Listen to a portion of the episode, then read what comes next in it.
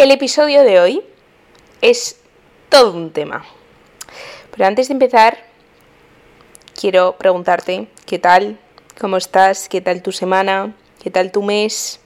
Bien, fenomenal. Mal, no te preocupes, ya estamos casi en Navidad. Aquí habla una persona que es cero fan de la Navidad, que dentro de poco haré un episodio sobre eso. Pero bueno, al final pues esos días descansamos, ¿no?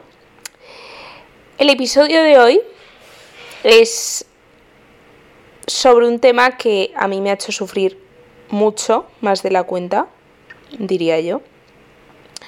Y sobre todo que he aprendido a gestionar hace relativamente poco. Yo he sufrido mucho más por una ruptura de cualquier amistad que por una ruptura con un novio, por ejemplo. Así que si te pasa eso, si te ha pasado, si no has sabido gestionarlo, si temes que puede pasar dentro de poco, quédate. Es lo más normal del mundo y en el episodio de hoy voy a intentar normalizarlo porque pasa y sobre todo voy a intentar que no te sientas mal por ello. Así que empezamos. Bienvenidos a nuestro ritmo, el podcast que yo hubiese agradecido tener.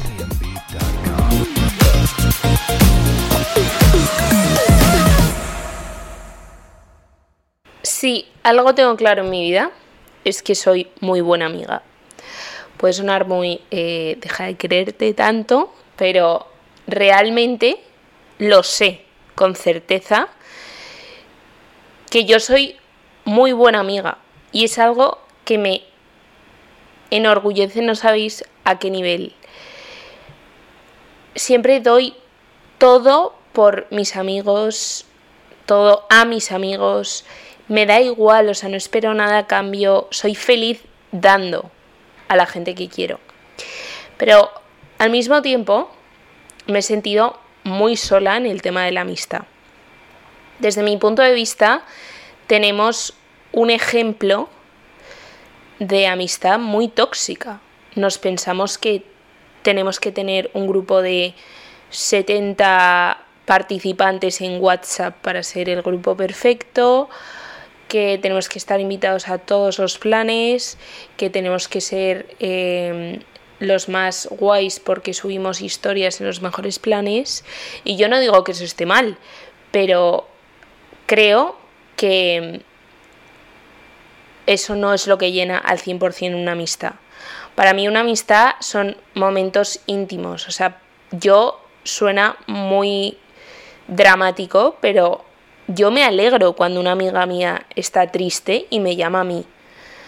O sea, porque sé que soy un, un refugio para esa persona, ¿no?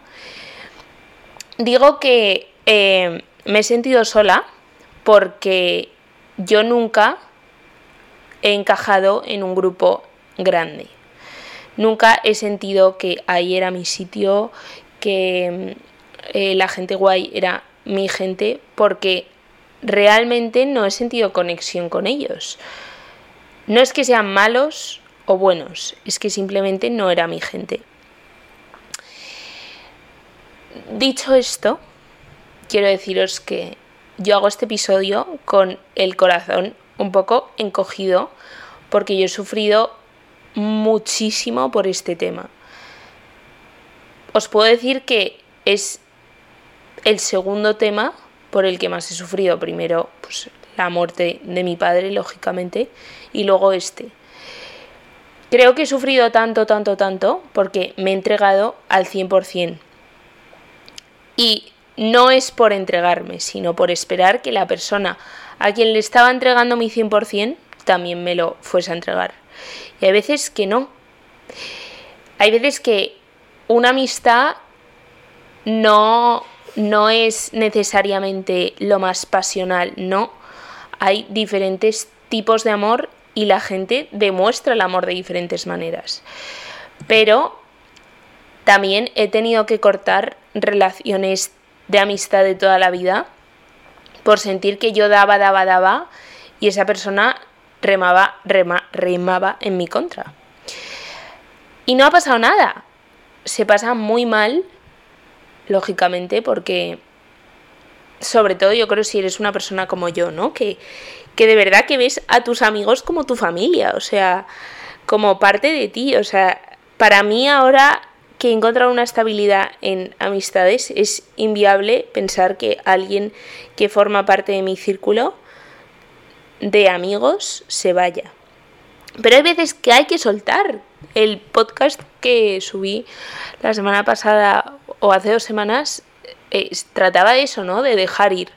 Y obviamente me enfoqué en el, eh, pues en el ámbito del amor, como me soléis pedir y como a mí me gusta em, eh, hablar, pero eh, también se puede, pues, me queda en blanco. es que estaba pensando justo en una cosa por la que sufrí hace poco por una amistad. Y es muy, muy fuerte lo que te puede remover cuando hablas de un tema, ¿no? Bueno, em, eso.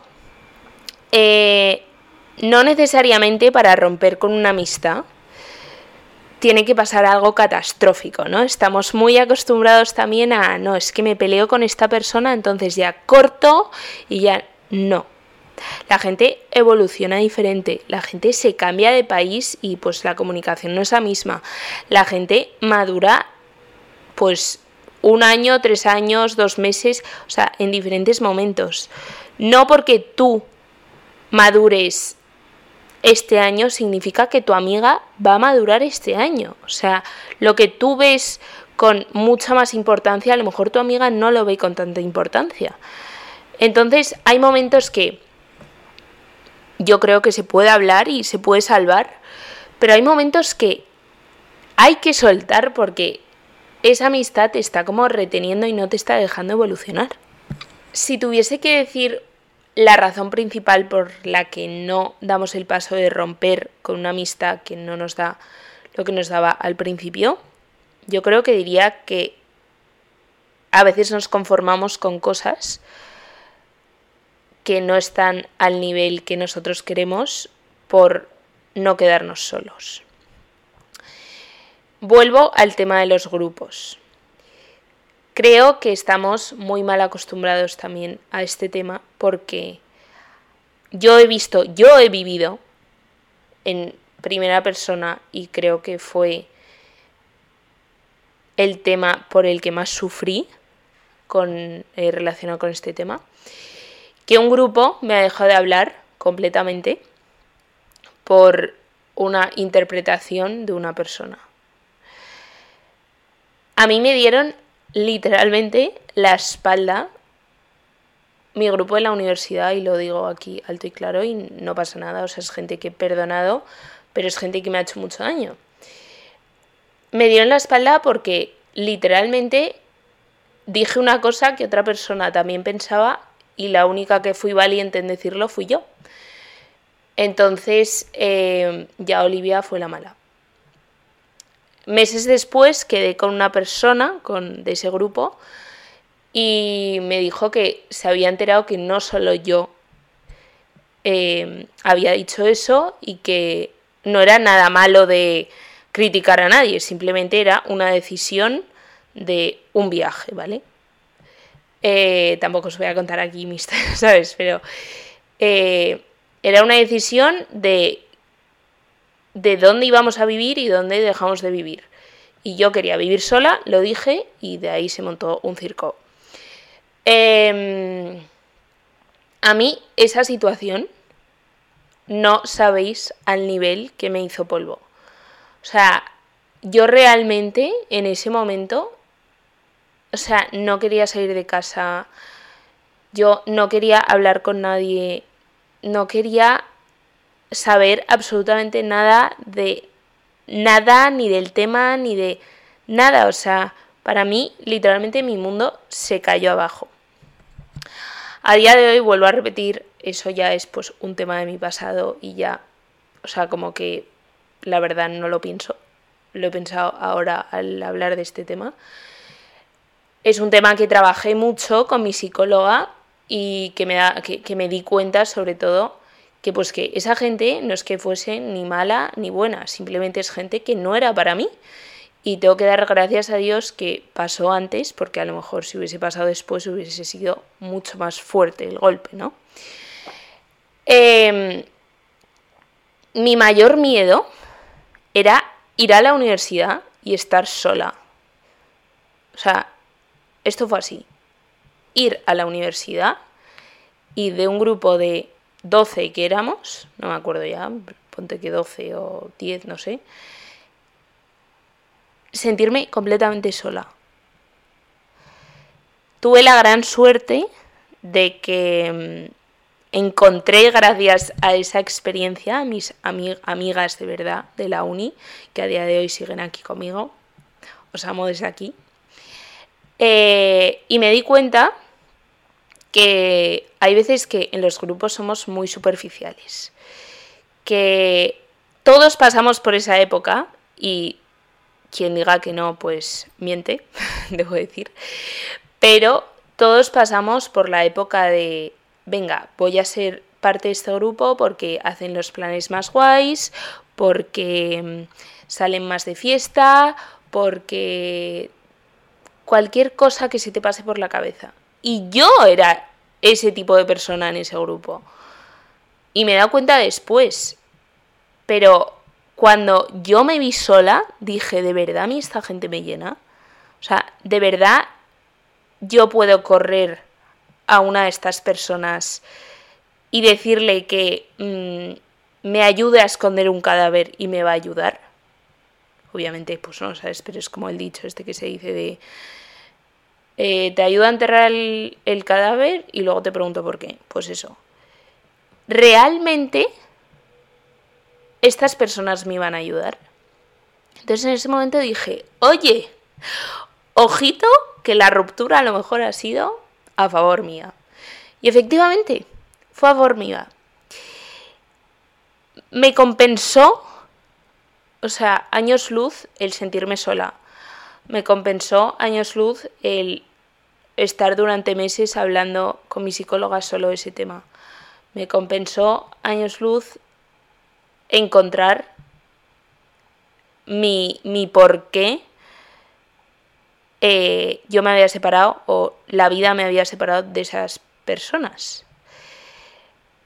Gracias a eso, os prometo que ese golpe, que a día de hoy lo veo y digo, madre mía, o sea, de verdad, Olivia no era para tanto, en plan, no era para eh, todo lo que hablaste en el psicólogo, no era, no, o sea, era simplemente pues una cosa de niñatos.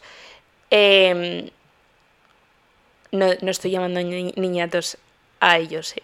estoy llamando niñatos a la etapa en la que estábamos.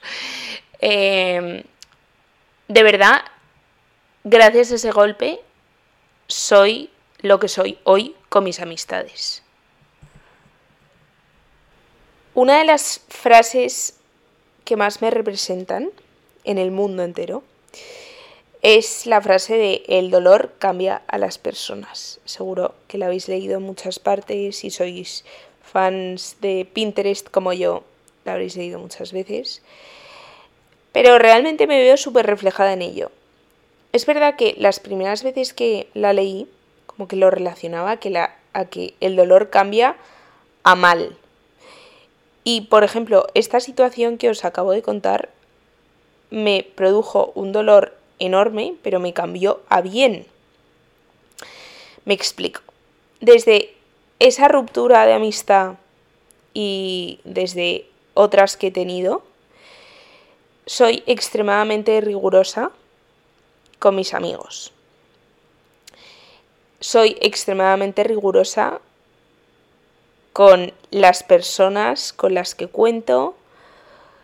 Eh, me fijo muchísimo en si una persona de verdad está para mí cuando yo lo necesito o no.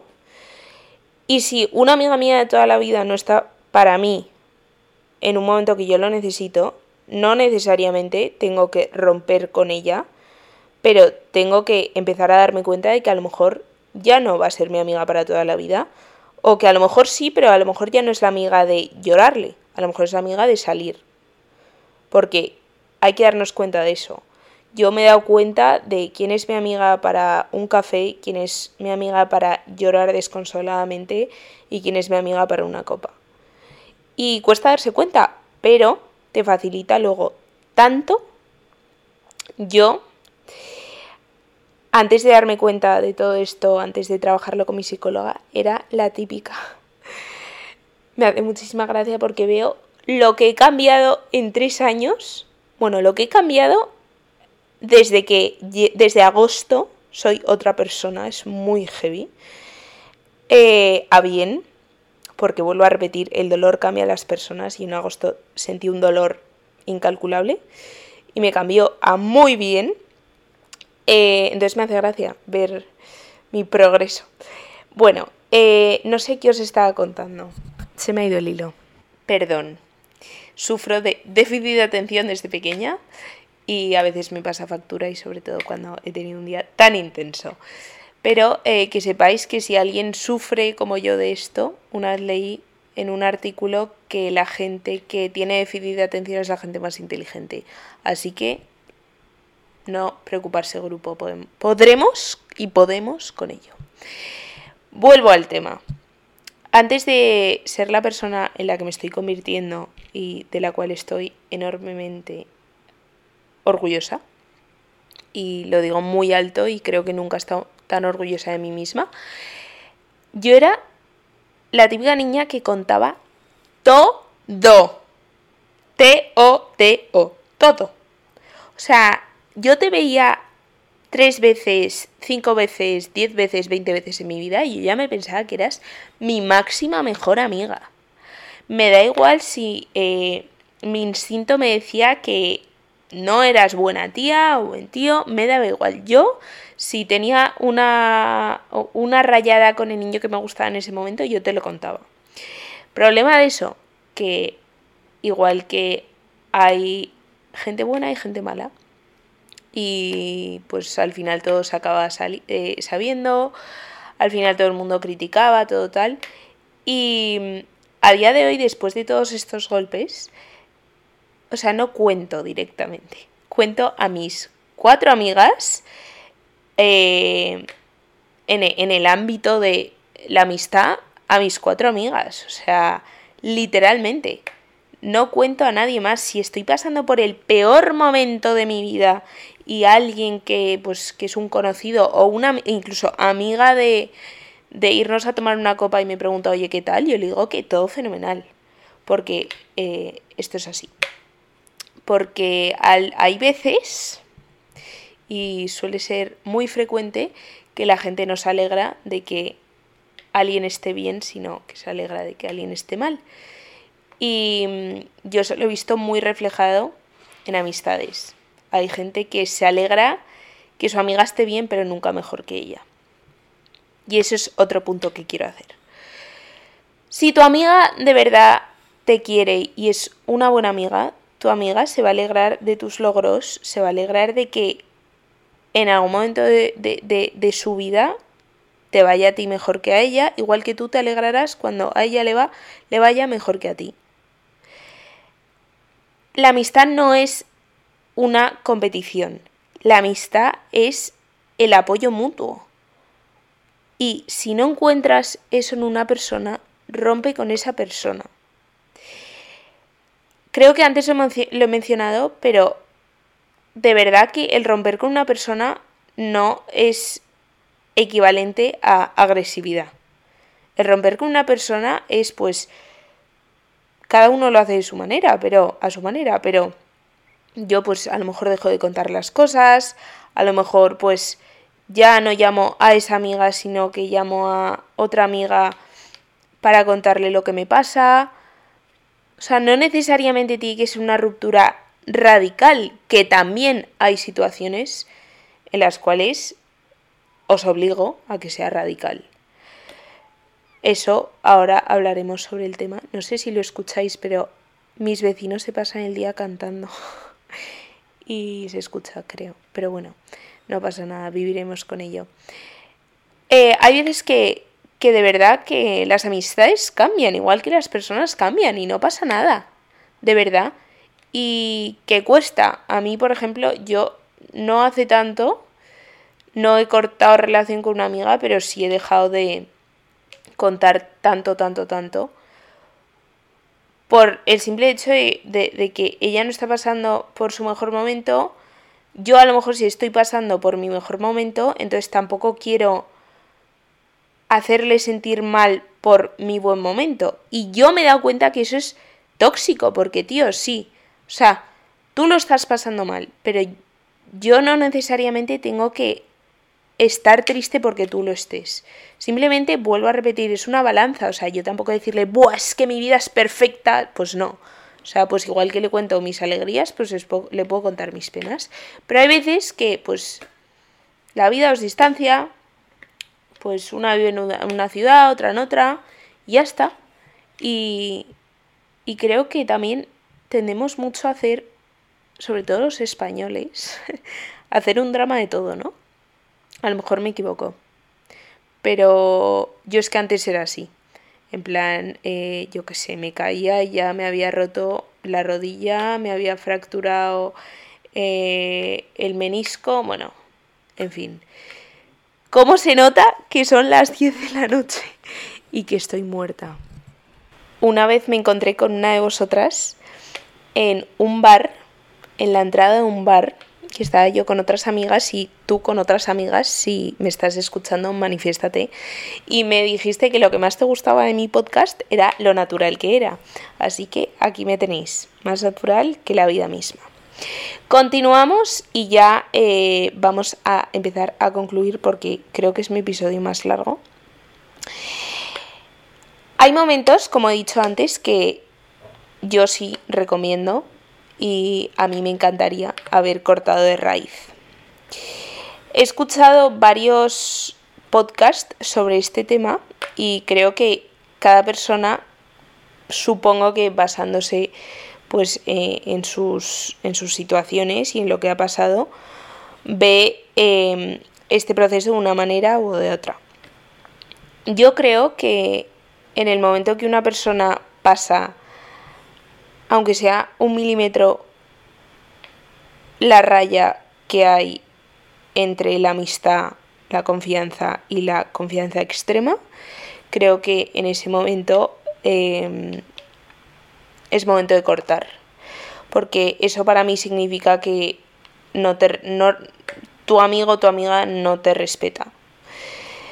Obviamente hay casos y casos, pero sobre todo yo como persona y como eh, amiga que tanto valora sus amistades, hay veces que lo he dejado pasar, pero lo he dejado pasar una, no dos ni tres, una. Ya la segunda, yo lo siento, pero Aquí la única que tiene que perder algo eres tú, no yo. Hay muchas veces que yo he visto que una persona, un amigo o una amiga intenta ridiculizar a la otra persona solo por ponerse por encima suyo. Eso es una cuestión entre tú y yo de inseguridad. Y tú no tienes que hacerte cargo ni tienes que cargar con las inseguridades de otra persona. O sea, tú no permitas nunca que nadie te ridiculice. O sea, ni por muy amigo tuyo que sea, ni por mucha confianza que haya, no. O sea, ni aunque estéis en un ambiente de risas y de diversión, no. O sea, aquí eh, vuelvo a repetir, el respeto, aunque sea una amistad de toda la vida, sigue estando y tiene que estar en todo momento.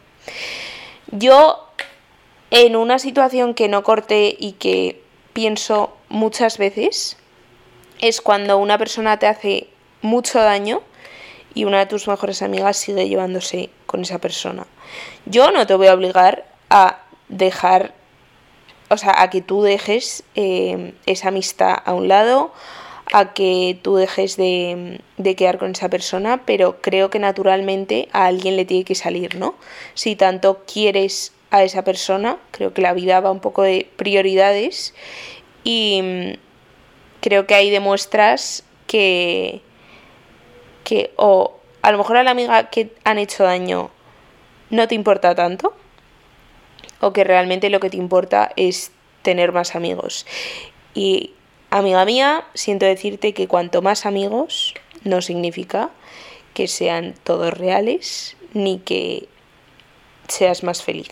O sea, que puede ser que sí, pero normalmente se da el caso de que no.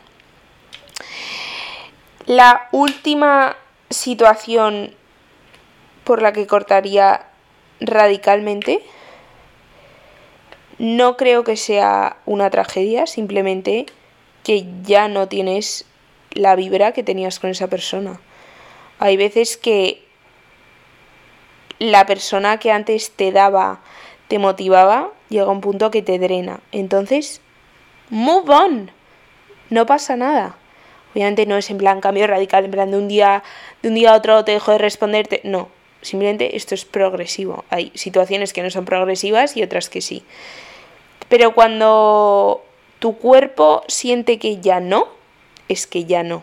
No hay nada mejor que el instinto y quien lo sigue lo sabrá. Como ya es tradición en nuestro ritmo, voy a zanjar el episodio de hoy con una frase que dice así. Hay un cansancio que solo se cura huyendo de la gente que lo provoca.